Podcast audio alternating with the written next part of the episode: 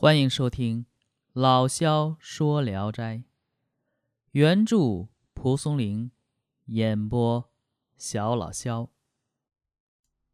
今天讲的这一篇，名字叫《双灯》。说有一个人叫魏运旺，是益都盆泉人，世家大族出身。后来呢？家道衰落，不能供他读书了。二十多岁时便终止了学业，跟随岳父卖酒。一天晚上呢，魏云旺独自睡在酒楼上，忽然听见楼下有踢踢踏踏的脚步声。他吃惊地坐起身来，恐惧地倾听着，声音越来越近，沿着楼梯上行。一步比一步响。不一会儿，两个丫鬟提着灯，已经来到了他的床前。后面呢，有一个年轻的书生，领着一个女郎，面带微笑的走进床前。魏云旺大为惊异，转念想到，他们是狐狸，毛发森然耸立，低下头来。不敢斜视。这时候呢，书生说话了，他笑着说：“你不用猜疑，我妹妹与你前世有姻缘，正该侍候你。”魏云旺看看书生，锦衣貂裘，光彩炫目，于是自惭形秽，满脸羞愧之色，不知如何回答才好。这书生呢，没理他。留下灯，领着丫鬟离去了。这屋里可就只剩下魏云旺和那位女郎了。他仔细打量那位女郎，长得呀是楚楚动人，仙女一般，心中非常喜爱，却自觉惭愧，说不出一些戏谑的话来。女郎看看魏云旺，自己就笑了。笑着说：“你不是啃书本的呆子，为什么也冒穷酸气呢？”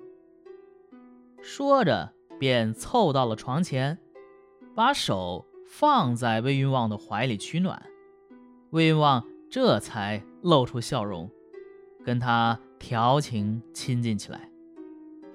一夜无话，早晨的钟声还没敲响，两个丫鬟便把女郎接走了。往后呢，他们又相约夜间相会。等到夜晚降临，女郎果然前来，面带笑容地说：“傻小子哪里来的福分呀？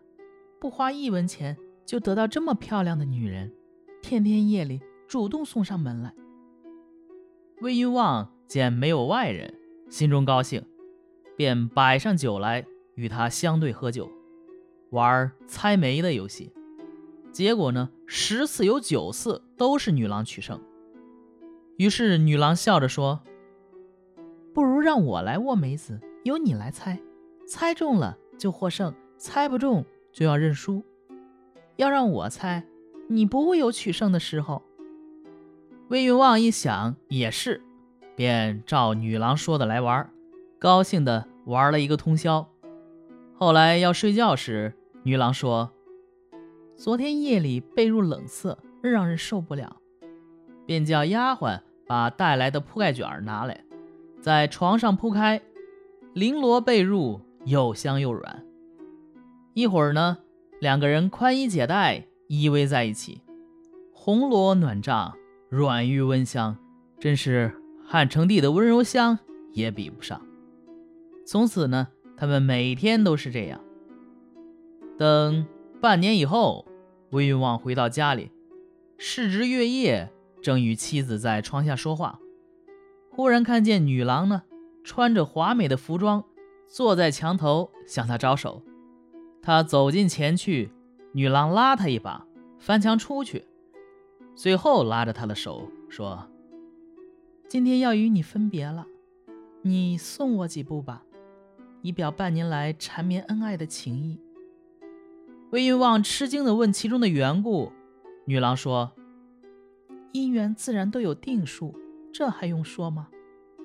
说话间，两人来到村外，先前的丫鬟呢，提着两盏灯在那里等候。他们一直前往南山，登上高处，才与魏云望告辞分别。魏云望留不住他们，他们就这么离开了。魏云望站在那里，心神不宁，远远望见双灯时隐时现，渐渐远去，消失不见了。他郁郁不乐地回到家里，而这天夜里，山头的灯火，村人全都看见了。好，这个故事就讲完了啊。呃，双灯。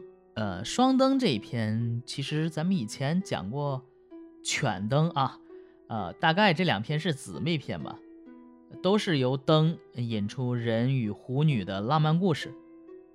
故事呢也比较简单，一场缱绻之后便分手，谈不上多深切的感情，而是把他们归之于姻缘，缘聚缘散的。因缘是佛教对于世界上一切事物生灭的条件原因的普遍解释。所谓因缘和，诸法即生。此有则彼有，此无则彼无，此生则彼生，此灭则彼灭。啊，这个法理啊，也是《聊斋志异》中许多。随意编造故事中的万金油啊，因为姻缘到了，它自然就都到了；姻缘灭了，那所有的事情我都可以随便给你安个结果啊。